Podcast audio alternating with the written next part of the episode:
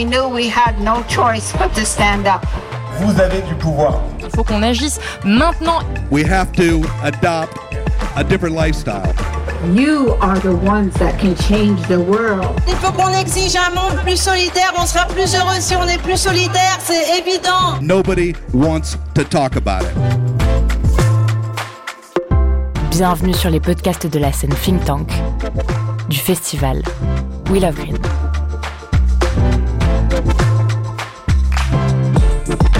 Bonjour, c'est Maxime de Rostelan. En 2023, j'ai participé à la programmation de la scène de conférence du festival We Love Green. Le think tank, un espace créé en 2014 et qui chaque année prend de l'ampleur et reçoit de plus en plus de festivaliers. Pour diffuser largement la voix de ces intervenants, de ces penseurs iconoclastes, de ces personnalités militantes et de ces acteurs et actrices du changement, nous avons créé cette série podcast, le think tank We Love Green. Voyager autrement. Quelle plus belle perspective que celle qu'offre le voyage.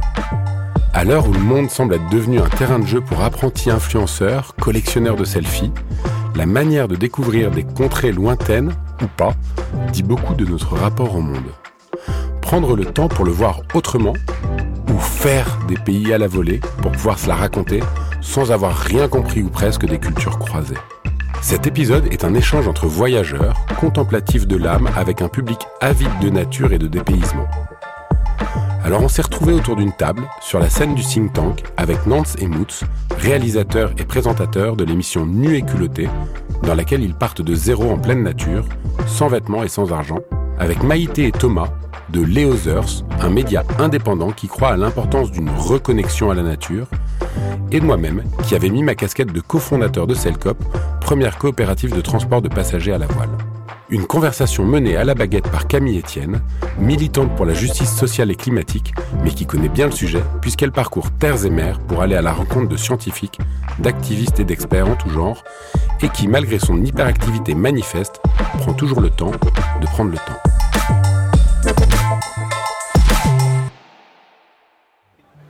Ce serait incroyable si on arrive à avoir assez de temps pour que ces gens qui ont l'air hyper chauds posent des questions qui sont peut-être mieux que les miennes. Ok, donc je vais essayer d'être brève, euh, mais on va faire ça sous forme de discussion.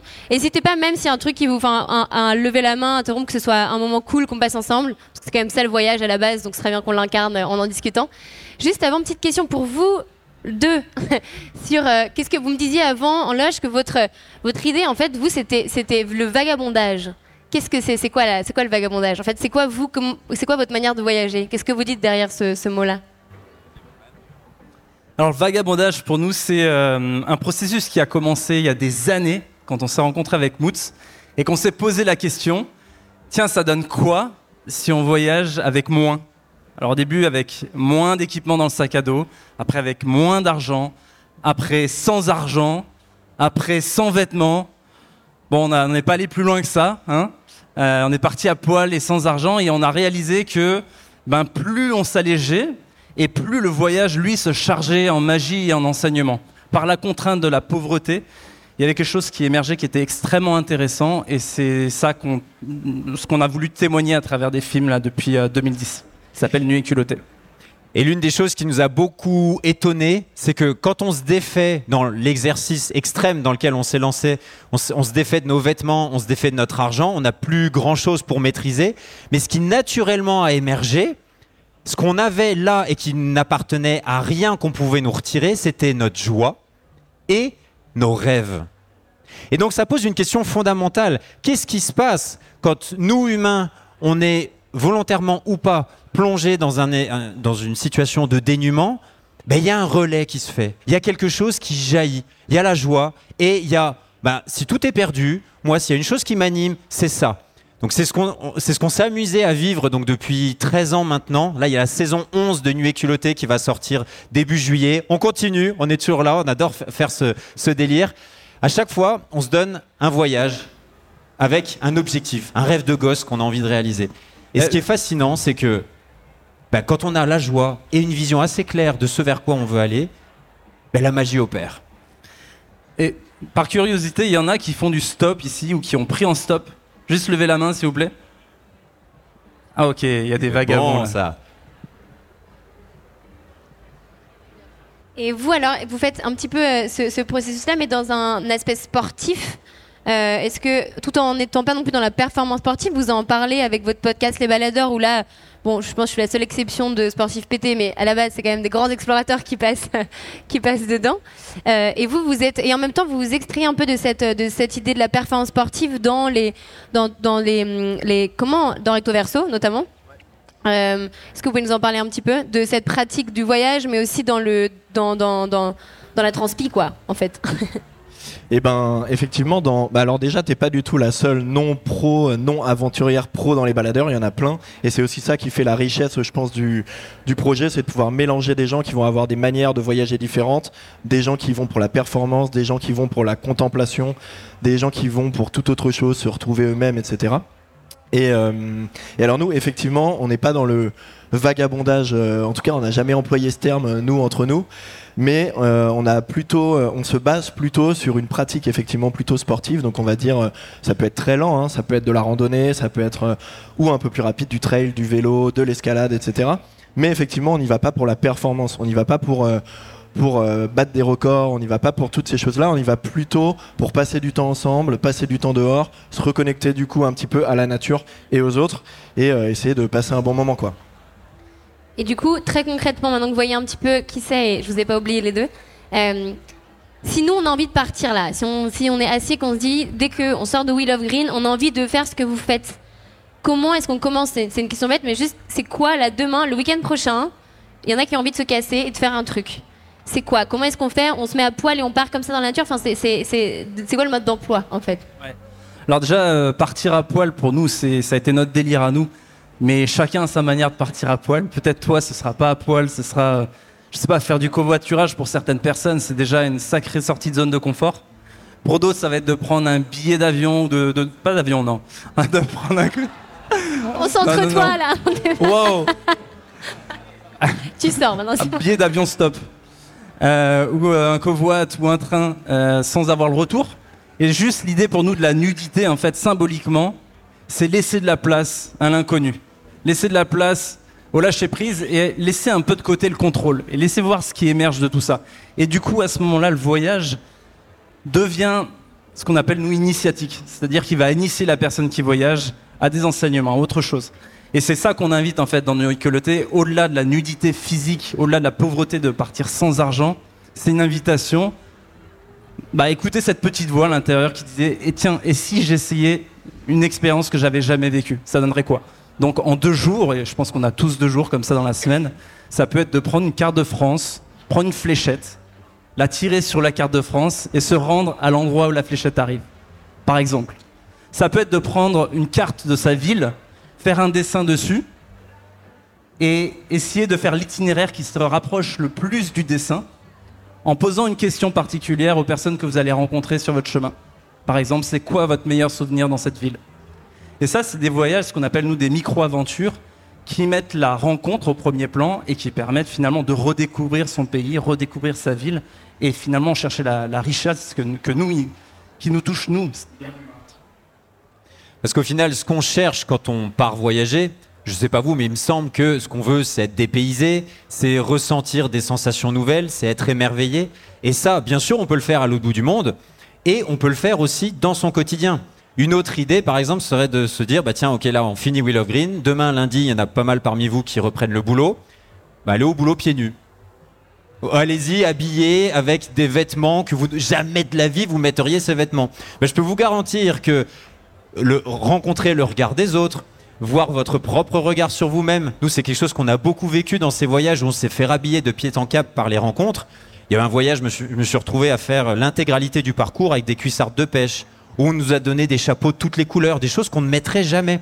Mais le fait de faire ce voyage vestimentaire, ben, ça dépayse, parfois ça émerveille, et quoi qu'il en soit, ça surprend et ça produit de l'aventure.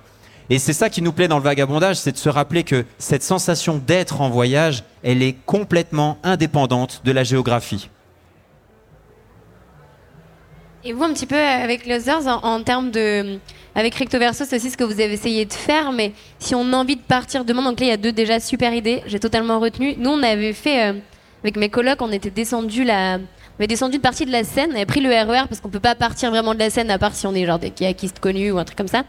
En kayak gonflable jusqu'à Rouen. Et juste, je recommande, c'est incroyable à faire. Ça, nous a mis, on je crois qu'on a mis trois jours, on avait pris notre temps. Et en dormant sur les berges, et euh, même sans avoir un gros niveau de kayak, en fait, la Seine, c'est hyper euh, tranquille. Et juste, c'était fou de voir à quel point c'était des paysans et c'était magnifique et loin de l'endroit où j'ai l'impression qu'il y a juste des vélib pétés euh, de gens bourrés. Il y a- ça, peut être assez, assez incroyable. Donc, il y a plein de micro-aventures comme ça. Une dernière, à vous donner un exemple, c'était euh, avec mon meilleur pote Solal, on avait euh, demandé euh, justement aux gens sur Insta des idées euh, de, voyages qu'on pouvait faire et il, m'avait fait un petit chapeau et j'avais tiré un défi, c'était de monter le, plus grand volcan en France, truc comme ça. Donc on, on était parti pas loin de Clermont-Ferrand et on était parti en stop depuis Paris. Très dur, le stop depuis Paris. Mais en fait, c'était fou parce qu'on faisait des petits sauts de puce et puis petit à petit, on s'est mis à retrouver dans des endroits où on n'imaginait pas aller. Et c'est ça ce qui est assez génial dans ce que vous disiez, c'est qu'en fait, c'est l'idée de, hacker un peu euh, seulement la destination, parce que ça nous met dans des postures et dans, des, dans, un truc d'émerveillement qu'on ne pouvait pas prévoir. Et ça nous met dans, le voyage comme l'incertitude. Et l'incertitude dans ce qu'elle peut avoir de plus joli, donc je pense que ça crée des, moments assez forts. Vous, vous, avez des exemples comme ça aussi, ou des, tips qu'on peut faire euh, euh, pour donner des idées pour voyager complètement différemment? Euh, alors nous, en fait, on a voulu donner un peu des clés pour les personnes qui sont vraiment pas initiées à la micro-aventure. Euh, par exemple, on a créé une carte méthode qui s'appelle euh, Recto Verso, qui est en fait une carte méthode qui permet aussi déjà de se rendre compte que on a énormément de chance en France. Vraiment, il faut se le rappeler qu'en France, on a des paysages magnifiques. Et, en fait, via cet outil, ça permet à des gens qui viennent peut-être pas, qui n'ont pas été initiés à la randonnée, à cette façon de vagabonder, qui pourraient avoir des blocages, des freinages, de passer le cap. Parce qu'en fait, on a donc une carte avec la France, tous les GR de randonnée, les centres d'intérêt qu'on a fait exprès de ne pas hiérarchiser pour qu'on évite de, de rester sur les mêmes sites euh, naturels et qu'il y ait trop de pollution dans ces endroits-là. Et de l'autre côté, on a fait une méthode avec plusieurs étapes qui permet euh, de voilà, passer le cap, de savoir par où commencer, quel est son niveau, comment. Donc c'est un petit peu moins sur cette démarche-là de laisser de l'imprévu, je dirais. Euh, même si, euh, bien sûr, l'imprévu s'invite toujours dans les aventures, donc ça, il n'y a, pas- y a pas à se faire. Mais, mais voilà, on s'est dit que c'était un moyen de, permettre à plus de gens de voyager. Et moi, Max, si tu pourras poser une petite question sur Cellcop juste après. Mais j'aurais envie de savoir qu'est-ce que concrètement, nous, les, les retours que je fais en voyageant pas mal comme ça avec mes potes, d'ailleurs, j'en vois qui sont là et on, a, on, a, on était partis euh, plein de fois en stop et tout, c'est l'idée de la peur, en fait, de tous les préjugés qu'on a. Donc je pense qu'un cadeau, enfin, un truc utile pour vous là, c'est de rapidement aussi démonter un peu toutes les peurs qu'on peut avoir limitantes, qui font qu'on n'ose pas partir. Tu pourras nous parler sur le bateau, si on voyage autrement. Sur le stop, je, suis une journaliste pétée, je réponds aux questions, vous voyez, c'est pas du tout là. Mais euh, c'était le, le- sur le stop, c'était l'idée de, de se faire du stop quand on est une femme. Et en réalité, je vous jure que je me suis jamais, et là il y a des filles que je vois avec qui on est parti en stop aussi plein de fois, euh, jamais sentie en danger parce que euh, si on sait rester droit, c'est-à-dire bah, ne pas faire du stop quand on est bourré, euh, essayer de le faire avant que la nuit tombe, si on se sent pas, juste dire ah en fait finalement je vais pas dans votre direction, donc c'est-à-dire demander où vont les gens plutôt que de nous dire je vais à tel endroit. Comme ça, si on le sent pas, on a la porte de sortie de dire ah bah mince, je vais complètement à l'opposé. En fait, je me suis trompée de côté de la route. Si on a le dernier tips, c'est de faire semblant d'avoir envie de vomir. J'en ai jamais eu besoin de l'utiliser, mais on se le refile entre meufs. Si jamais vraiment vous sentez en danger de faire semblant d'avoir envie de vomir, ça, peut décourager. Mais une fois qu'on a ça, en réalité, j'ai fait plein de fois du stop toute seule, jeune, en tant que meuf, partout euh, à travers l'Europe, et je, enfin pas partout, mais dans plusieurs endroits, quoi. Et je vous jure que, euh, que ça se passe toujours très bien et que c'est des rencontres assez folles, justement, de gens avec qui on, on, on- on pensait pas euh, échanger nécessairement, quoi.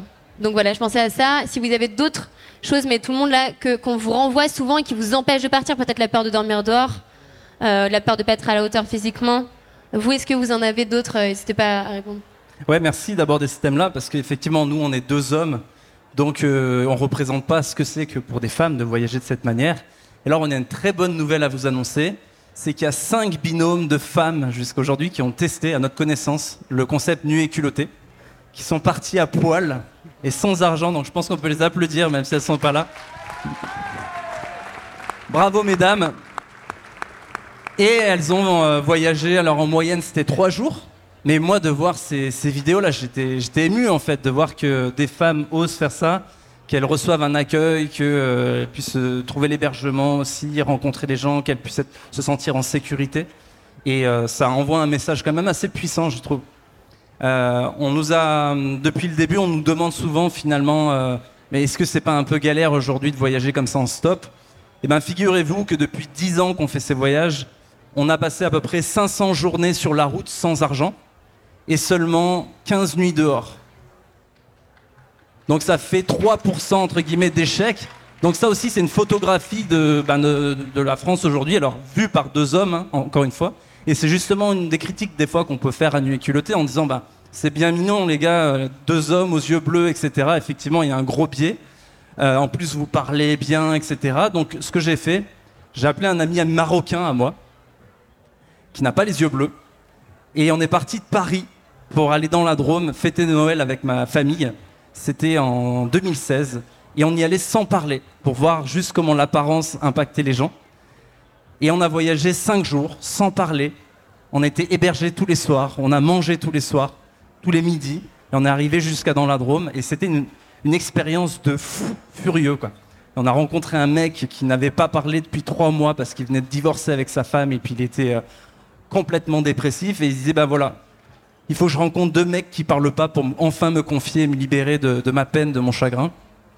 Donc voilà, c'était super fort de, de réaliser que ben, euh, ces aventures ne sont pas réservées à deux hommes en fait. Et je vous invite vraiment à, oser voyager à votre manière et puis effectivement euh, identifier peut-être les peurs, les freins que vous euh, ressentez et les questionner parce que souvent ces freins on leur donne beaucoup d'importance et puis on arrête, on dit non non mais moi je suis une femme ou non non mais moi je suis trop vieux.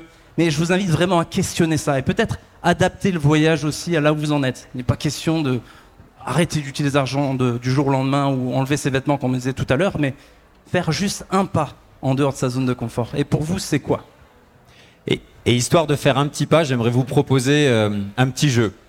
Là, on parle d'aventure. Pour se rappeler combien l'aventure, c'est quelque chose qu'on peut vivre là, maintenant, je vais vous proposer la chose suivante. Je vous invite à ce qu'on se lève. Vous savez, l'une des choses qui peut faire le plus peur en voyage, c'est de se dire je vais rencontrer des gens et on va pas savoir quoi se dire, on n'a rien à partager, on n'a rien en commun. Donc là, je vous propose qu'on fasse un jeu qui va être le suivant ça va être de rencontrer là, tout de suite, maintenant, quelqu'un que vous ne connaissez pas, qui est ici autour de vous, et de prendre deux minutes pour échanger et trouver un point commun. Une passion, un lieu dans lequel vous avez vécu, euh, combien d'enfants vous avez, peu importe, mais de trouver un point commun. Donc là, je vous invite à vous déplacer de un ou deux bancs, ceux qu'on en marre d'être au soleil, vous pouvez passer à l'ombre, etc. Rencontrez-vous, allez rencontrer quelqu'un que vous ne connaissez pas. Et je chronomètre. Deux minutes. Deux minutes et trouvez-vous des points communs.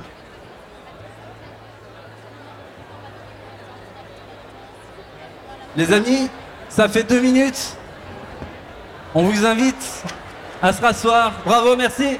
Qui vient de faire une belle rencontre? Pop, pop, pop, pop, pop Ok, bravo pour l'audace. Là, je sens qu'on a créé un monstre, ils n'ont même plus besoin de nous pour finir la conférence en fait. J'ai juste prévu leurs prochaines vacances. Bon Très ben bien. voilà, euh, c'est bon, on va vous laisser.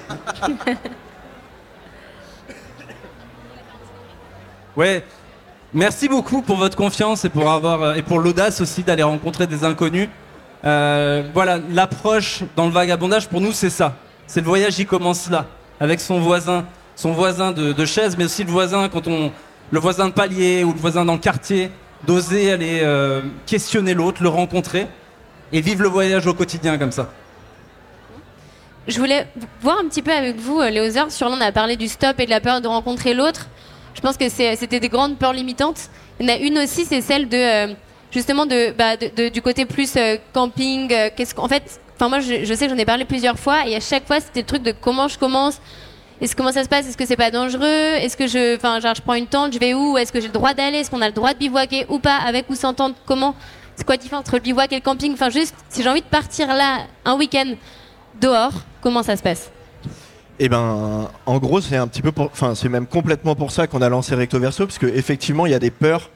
Euh, même une fois qu'on vous a dit, allez-y, ben, c'est vrai qu'il peut, il peut, il peut en rester en fait, notamment la peur de pas être à la hauteur dont tu as parlé tout à l'heure, la peur de euh, dormir dehors beaucoup, beaucoup pour les femmes aussi. Et, euh, et j'ai l'impression, enfin nous on a eu l'impression que même en faisant sauter les, hum, le manque d'information, c'est-à-dire vous avez le droit de faire ci, vous avez le droit de faire ça, vous pouvez faire ci et ça, il restera toujours quelque chose. Et c'est pour ça que nous on a essayé de créer des groupes, des micro-groupes en fait, euh, sur une plateforme en ligne, bref, mais l'idée c'était aussi que deux personnes puissent euh, s'initier ou s'accompagner. Il y a une personne qui va euh, connaître le bivouac, une autre qui va connaître le gravel, par exemple, le vélo gravel. Et en fait, elles vont partir ensemble, elles vont se rencontrer, elles vont se rencontrer par région, par pratique sportive, etc. Et souvent, partir avec quelqu'un, ça permet aussi de faire sauter toutes ces peurs-là. Quoi. Après, pour les gens qui veulent voyager tout seuls, bah, il y a un petit, y a un saut dans le vide un petit peu à faire. Mais, euh, mais je pense que le fait de rencontrer quelqu'un euh, et de partir avec lui, c'est en fait, euh, ça permet de débloquer tout, tout, tout le reste, quoi.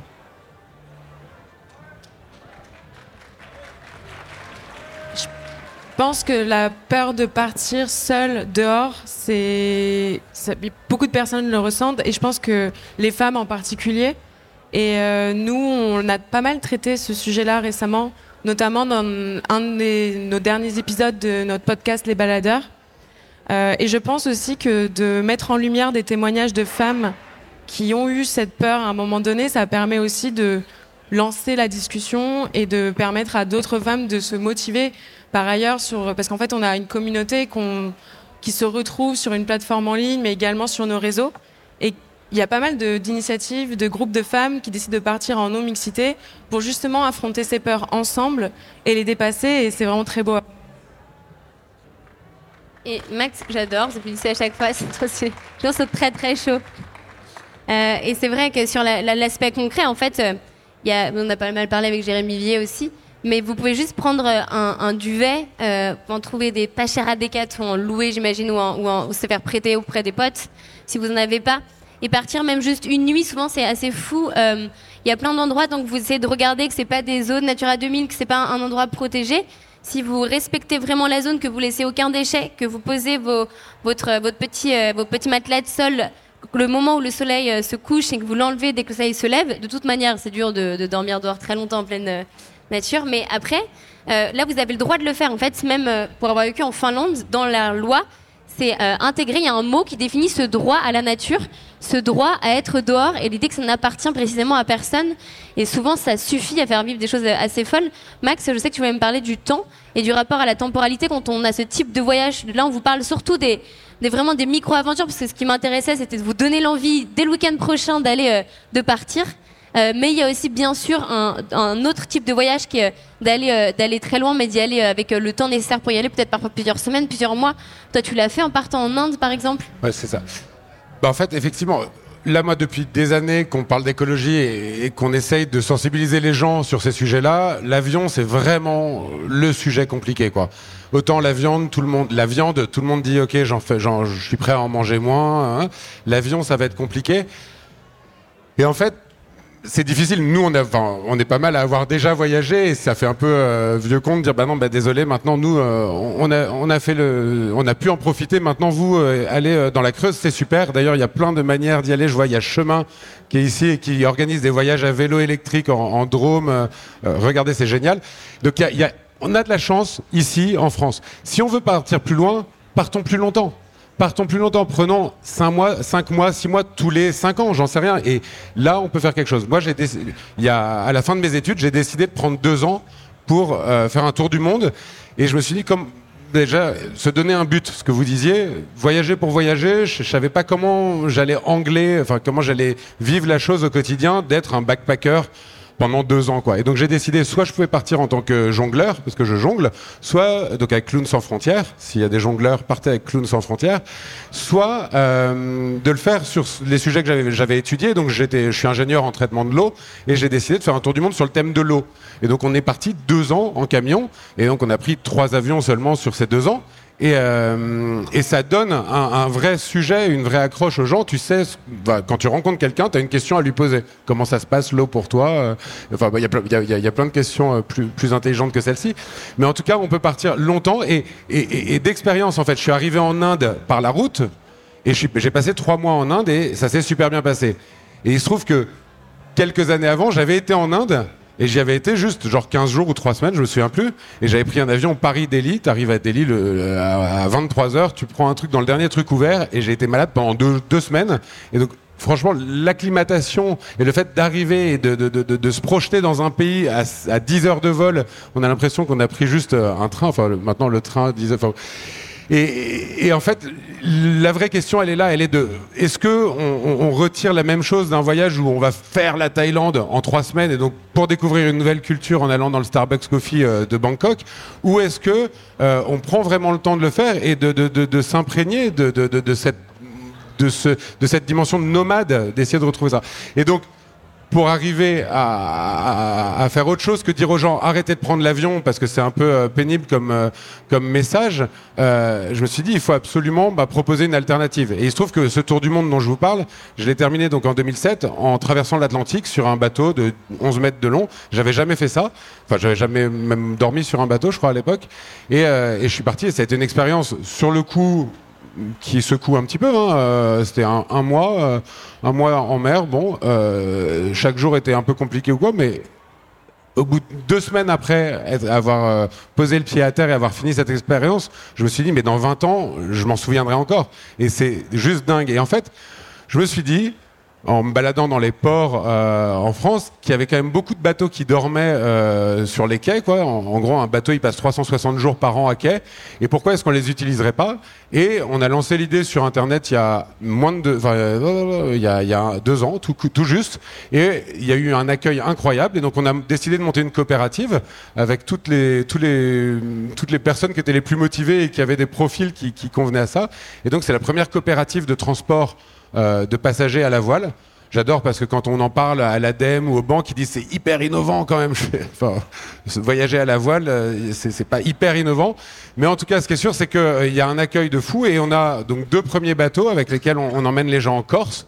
Euh, et donc là, on emmène 2000 personnes en Corse cet été. Et on part en transat. On est parti en transat l'année dernière. On a emmené 5 personnes aux Antilles et on est revenu des Antilles. Et donc maintenant, on a deux bateaux et donc on peut vous proposer euh, de vous emmener avec votre vélo euh, euh, sur, sur cette île de beauté. Et bien sûr, avec Cellcop, il y a beaucoup de développement derrière. On va faire les, liaisons courtes distances. On va travailler sur les plus longues distances avec des plus gros bateaux, évidemment. Mais en tout cas, l'idée est de d'éviter que quand on va comprendre qu'il y a trop d'avions et qu'il va falloir ralentir un petit peu le rythme, euh, d'éviter que les gens nous emmènent dans l'hydrogène, dans tous ces trucs un peu techno. Nous, on dit vive le vent, il est là, et on essaye de, créer un, futur désirable.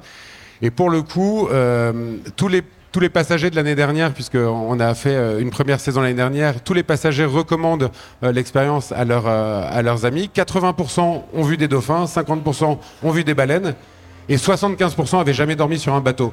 Donc ça se fait, et, euh, et vive le vent, et venez en Corse avec nous. Quoi. Et merci. Et, et juste, on est une coopérative, et une coopérative, ça fonctionne que s'il y a des gens engagés, comme Stéphane qui est ici, qui filme. Et devenez sociétaire, on a besoin de vous pour pouvoir montrer que bah, c'est une aventure collective et, un, et un nouveau récit qu'on se fait ensemble sur la mer. On parlera juste après aussi de votre euh, de, de, de tribu et de, et de ce que vous faites avec les Others pour savoir où est-ce qu'on peut euh, vous retrouver concrètement parce que tous ces gens-là font plein de choses beaucoup, ils en parlent beaucoup, ils vivent le voyage donc ils vont, peuvent vous embarquer avec eux bien plus longuement que juste euh, ces quelques minutes-là. Mais vu qu'il doit rester 15 minutes, ça me ferait trop plaisir de vous laisser la parole. Donc est-ce que je vais venir en fait à vous si vous avez des questions. Donc est-ce que quelqu'un peut lever la main ou pas si personne n'a rien à dire Ok, trop bien. Et en attendant la première question, en attendant la première question, je voudrais juste un, beaucoup d'applaudissements pour Marie, s'il vous plaît, qui a organisé tout le think tank. Parce que ce- Marie parce que voilà, on a travaillé ensemble, mais c'est la grande chef et bref, merci pour euh, pour cette opportunité. Voilà. Et il y a des questions du coup? Yes. Bonjour. Oui, on m'entend. Euh, je me fais un peu l'avocate du diable. Je crois pas ce que je vais dire, mais c'est pour que vous y répondiez quand même. Euh, on a parlé de la temporalité, de partir plus longtemps, et beaucoup répondront, mais c'est un luxe d'avoir ce temps de partir. Comment vous répondriez à ça, vous? En vrai, quand on a voyagé, nous, notre tour du monde, c'était 8 euros par jour de budget. Donc 8 euros par jour de budget par personne, ça fait euh, en gros 2500 balles à l'année, hors, l'investissement du camion, mais vraiment sur les, frais de vie courants, c'était 8 euros. Alors c'était en 2005, donc il y a l'inflation et tout, mais ça reste un budget qui est, si tu voyages simplement, qui est pas fou quoi. Moi le bateau quand je suis rentré, je suis rentré en bateau stop. À l'époque ça marchait déjà et donc vraiment euh, tu bosses si tu bosses 4 ans et demi, tu prends 6 mois de mise à dispo, il suffit que tu aies 100 balles par mois pendant tes 4 ans et demi et franchement tu as ton budget sans problème. Je peux, ajouter un petit truc. euh, en fait, là, on a finalement, on a parlé en filigrane de, de- des émissions de CO2 et du climat sans en parler vraiment. Et en fait, c'est là que tu veux en venir. En fait, effectivement, euh, les gens qui n'ont pas d'argent, bah, aujourd'hui, ils posent pas trop de problèmes à ce sujet-là. Et donc, du coup, euh, c'est plutôt d'abord à nous, donc les gens qui sont là, les gens qui ont plutôt la chance de pouvoir faire changer les choses, de pouvoir initier le changement, de changer euh, nous, nos modes, de, nos modes de voyage, nos modes de consommation, etc. Et le reste, après, ça suivra. On est euh, aujourd'hui les responsables de, des émissions de CO2. Et donc, on va dire que malheureusement, d'un point de vue loisir, les gens qui en ont déjà pas ou peu, bah, pour l'instant, on les adresse pas trop, effectivement, avec ces problématiques. Je pense qu'il faut être assez honnête là-dessus. Est-ce qu'il y a d'autres questions? Vous êtes timide, je pensais qu'il allait y avoir plein de questions. Tout le monde est prêt pour partir, là, vous savez déjà tout? Sûr? Ah voilà, merci. J'en suis de ouf. Non, je sais pas vraiment si c'est une euh, question, mais c'était. Alors, je viens d'arriver, donc j'ai juste saisi euh, votre intervention avec le t-shirt rouge. je ne sais pas euh, quel est le nom de l'asso, de la coopérative dont vous avez parlé? Comme Biocop mais Sailcop. Cop. Du coup, euh, je fais aussi l'avocat du diable parce que ça me parle énormément, mais euh, quand je réfléchis, parce que vous avez commencé en parlant du coup de l'impact carbone des avions et du voyage à distance en prenant l'avion, le remplacer à l'échelle locale. Mais votre projet, est-ce qu'il est vraiment réalisable à une grande échelle? Si vous parlez de, des bateaux dans les ports qui, qui restent à quai et qui Mais- sont que 360 jours, euh, est-ce qu'on peut vraiment développer ça pour, enfin, à une beaucoup plus grande échelle, à un niveau sociétal en fait C'est là où je me pose la question. Déjà, est-ce que le projet actuel est viable? Genre, est-ce qu'avoir 200 000 avions en ce moment, il y a là, à, l'instant où on parle, il y a 200 000 avions dans le ciel? Donc ça, c'est pas viable, ça, on est sûr. Nous, ce qu'on propose, effectivement, on commence par des bateaux de propriétaires qu'on dont on optimise l'usage. Et donc, effectivement, pour l'instant, on n'a que deux bateaux. Et sur l'été, on va emmener 1000 personnes encore si on va en ramener 1000. Sur un ferry, il y a 2500 passagers. Et il en part 6 par jour pendant tout l'été. Donc effectivement, on n'est pas à l'échelle. Sauf que là où euh, il- existe des, des- secteurs où on va pouvoir décarboner massivement avec à 20 ou 30 d'efficacité en plus, par exemple sur la rénovation thermique des bâtiments, etc. Donc là, il y a 20 millions de bâtiments à, à rénover, donc on peut faire un truc massif. Nous, ce qu'on propose, c'est effectivement pour l'instant une niche, pour l'instant, mais on décarbone à 95% par rapport à l'avion. Donc on est dans de la décarbonation ultra efficace et on est sûr que quoi qu'il arrive, on pourra toujours le faire. Après, nous, c'est notre boulot de passer de deux bateaux à 100 ou à 300 bateaux, avec des bateaux qui seront peut-être pas tous des bateaux de propriétaires qu'on utilise. On va peut-être, grâce à des sociétaires, acheter nous-mêmes des bateaux et voilà, et y aller. Et le rendre accessible aussi. Pardon ça, et le rendre accessible aussi. Le rendre accessible. Alors, pour ça, le rendre, le- alors, ça, on peut euh, en, en parler avec Camille est sur une campagne ultra importante sur euh, le kérosène. Aujourd'hui, nous, on est en distorsion de concurrence par rapport à EasyJet. EasyJet, ils sont aidés, ils sont financés par l'État, et nous, nous, on est empêchés par l'État aujourd'hui. Donc, euh, c'est assez compliqué. On a, on a eu des démêlés juridiques pendant un an, et on a fini par réussir à avoir le droit de faire ça. L'étape suivante, c'est qu'ils nous aident et qu'ils créent des conditions favorables à notre solution, qui est bien plus viable. Mais ça va venir. Ça va venir, comme le disait Raphaël Glucksmann. Il y a plein de choses qui sont en train de changer et ce genre d'initiative perturbe au point que la première fois qu'on en a parlé à la Banque publique d'investissement, ils ont dit si jamais euh, vous étiez venu nous voir il y a cinq ans, on en aurait fait une blague en interne de votre projet. Aujourd'hui, on se porte garant parce qu'on sait que vous êtes dans l'air du temps.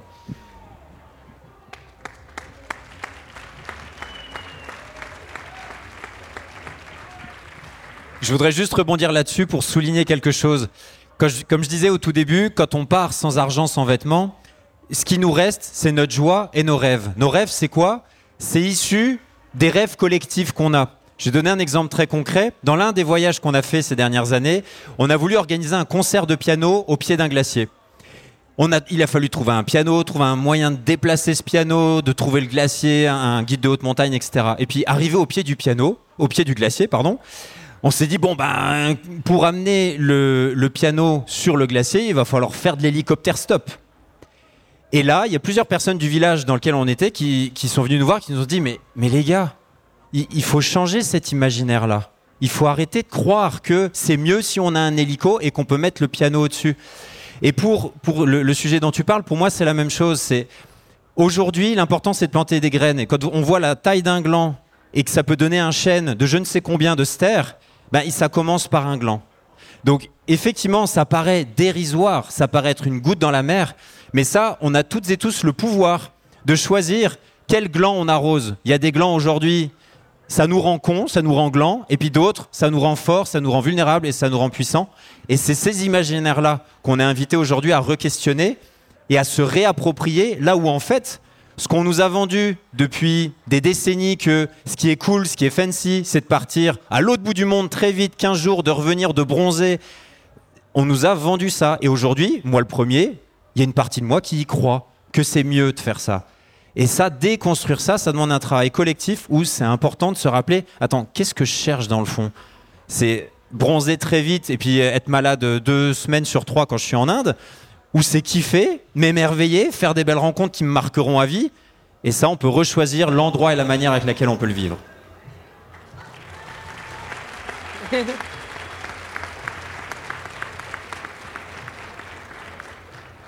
Euh, alors moi j'ai une question pour Nancy Moots parce qu'en fait je suis fan de vous depuis que je suis toute petite, voilà.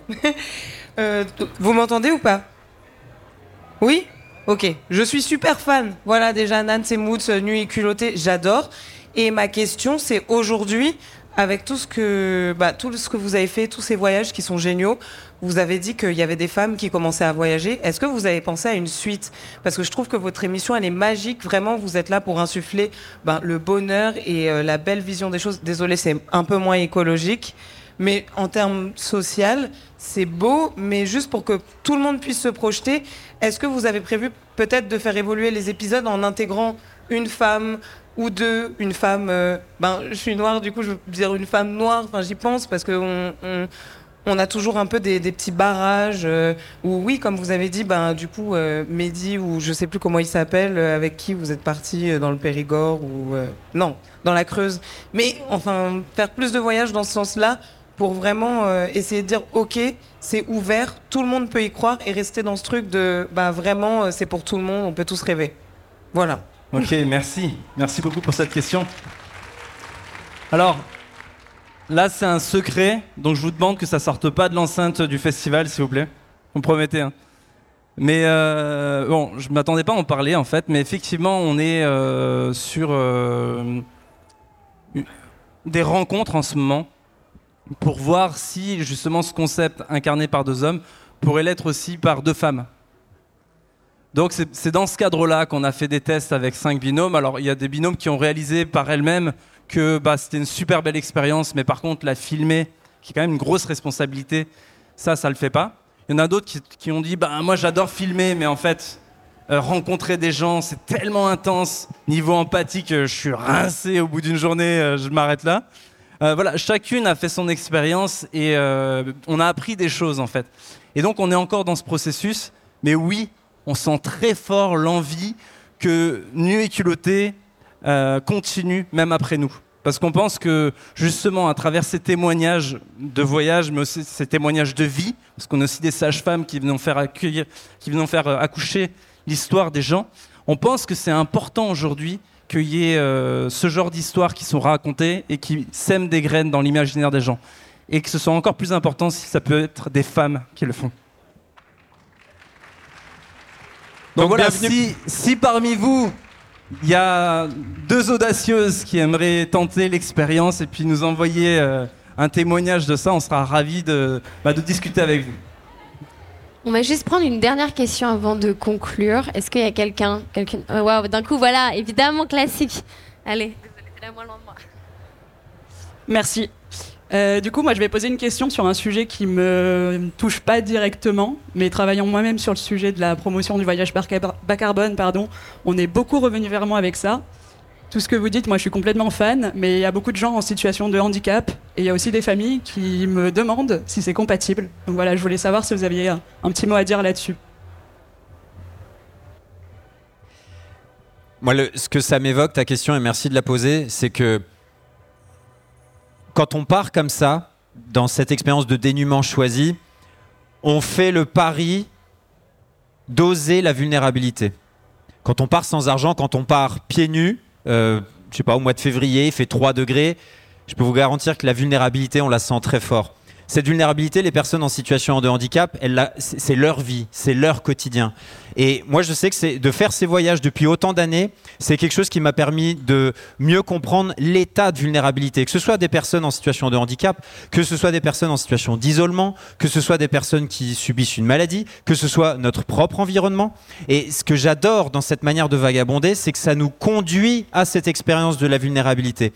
Et mon pari, c'est qu'aujourd'hui, devant les enjeux de notre siècle, c'est ça en tout cas, je ne vois pas d'autre voie par laquelle passer parce que quand on passe par cette expérience de dénuement, cette expérience de vulnérabilité, on est obligé de voir l'autre comme un allié. On ne peut pas rester dans un, dans un climat de je vais, je vais gagner, je vais aller sur la marche du podium avant toi ou je vais gagner plus d'argent. C'est pas possible. On, on- on reste là à crever. Il faut s'entraider.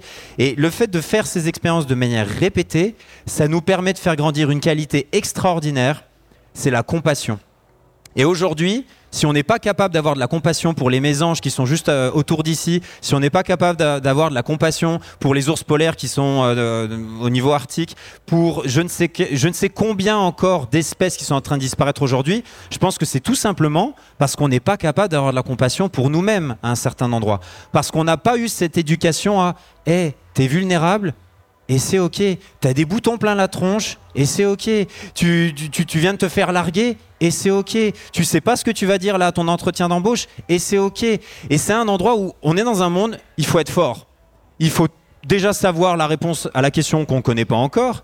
Il faut être hyper, hyper performant tout le temps, mais ça nous rince. Bah, je sais pas qui arrive à vivre dans ce monde-là, mais moi le premier, je m'effondre régulièrement. Et ça encore, c'est des injonctions, c'est des imaginaires auxquels on a souscrit malgré nous. Et ça, on a le pouvoir de le changer. On a le pouvoir de dire, je suis un humain, c'est normal pour moi, c'est normal de se reposer, j'exige ça, j'ai besoin de m'émerveiller, j'exige ça, et je veux que ce soit fait en cohérence avec les gens et l'environnement autour de moi. Donc oui, allons vers ces démarches de vulnérabilité, faisons cette rencontre avec ce qui nous fait peur, c'est-à-dire notre ombre, ces endroits où on se sent fragile, et peut-être, peut-être on sortira encore un peu plus grand et encore un peu plus soudé. On a 5 minutes. Donc vous pouvez conclure chacun euh, en une euh, petite phrase et où est-ce qu'on peut vous retrouver aussi? C'est juste un tac au tac. Il y a Guillaume Meurice qui a écrit L'éloge de la médiocrité euh, sur le sujet. Je vous invite à le lire, c'est pas mal. Et juste, j'ai oublié de dire, euh, si vous likez euh, avant ce soir euh, notre page euh, Instagram, il y a un voyage, un aller-retour en Corse à gagner pour deux. Donc euh, voilà. N'hésitez pas à liker sur Instagram. On m'a dit que je pouvais faire de la pub. Une petite euh, conclusion à faire Juste un petit, euh, un petit complément pour la question là, sur le handicap. Euh, voilà, on est nombreux à avoir la chance d'avoir euh, l'usage de nos quatre membres, de pouvoir euh, circuler facilement, de pouvoir euh, parler, de pouvoir euh, avoir de l'énergie pour, euh, pour marcher à pied. Euh, si on a cette chance-là, je vous invite aussi, si autour de vous, il y a quelqu'un qui est en situation de handicap, de faire l'expérience de partir voyager avec cette personne. J'ai entendu un témoignage il n'y a pas longtemps d'un ami qui a emmené avec lui un copain en fauteuil roulant et ils ont voyagé trois jours ensemble euh, comme ça, euh, chez l'habitant, euh, à pied. Ils nous ont fait un, petit chemin comme ça. Et j'ai trouvé ça hyper intéressant, justement, le handicap, de de le percevoir comme une expérience de solidarité à la base pour aller à la rencontre de l'autre.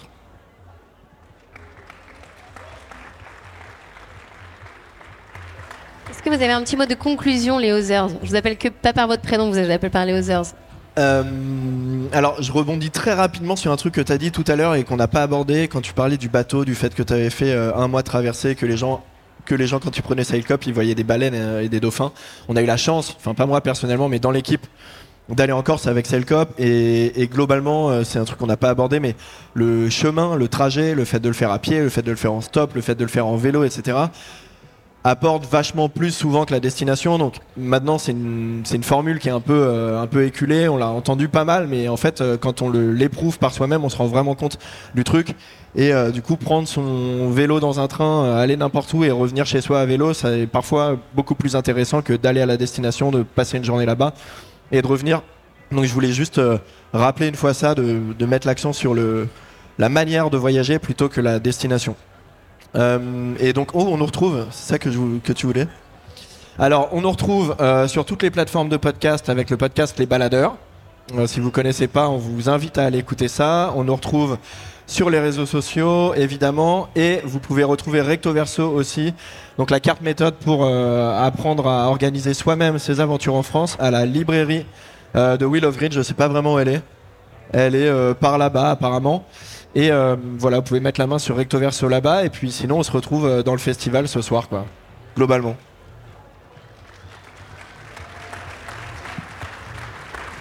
Eh bien, merci beaucoup à toutes et à toutes d'être restés ici. euh, et je vous dis, je crois qu'on est, on est la dernière table ronde. Je veux pas. Non, non, il va annoncer. Je dis, je dis pas de bêtises. Faut pas que vous partiez d'un coup et qu'ils me disent Camille. Euh, merci vraiment d'avoir d'être- restés. J'espère qu'on vous a donné envie, surtout de partir. Je pense que c'était juste le- l'endroit, c'était de dire n'ayez plus peur. N'ayez plus peur parce que vous allez les affronter. Et j'ai appris il y a deux jours que le mot héros, en réalité, voulait dire affronter ses peurs et s'en sortir quand même et traverser ça et, rester euh, la tête haute. Donc je crois que c'est là ce qu'on a essayé de, vouloir euh, vous donner l'envie de faire. C'est l'envie de partir, de vous lever. À la Adèle Haenel, on se lève et on se casse. Bah, c'est ça, on se lève et on se casse. En stop, en bateau voile, à pied, nu ou pas, habillé, peu importe, mais juste levez-vous et cassez-vous parce que qu'est-ce que le monde est beau dehors. Merci. Merci beaucoup. Et pour celles et ceux qui ont envie d'aller plus loin, pour nous suivre aussi, donc il y a Nuée Culotté cet été, la prochaine saison qui arrive.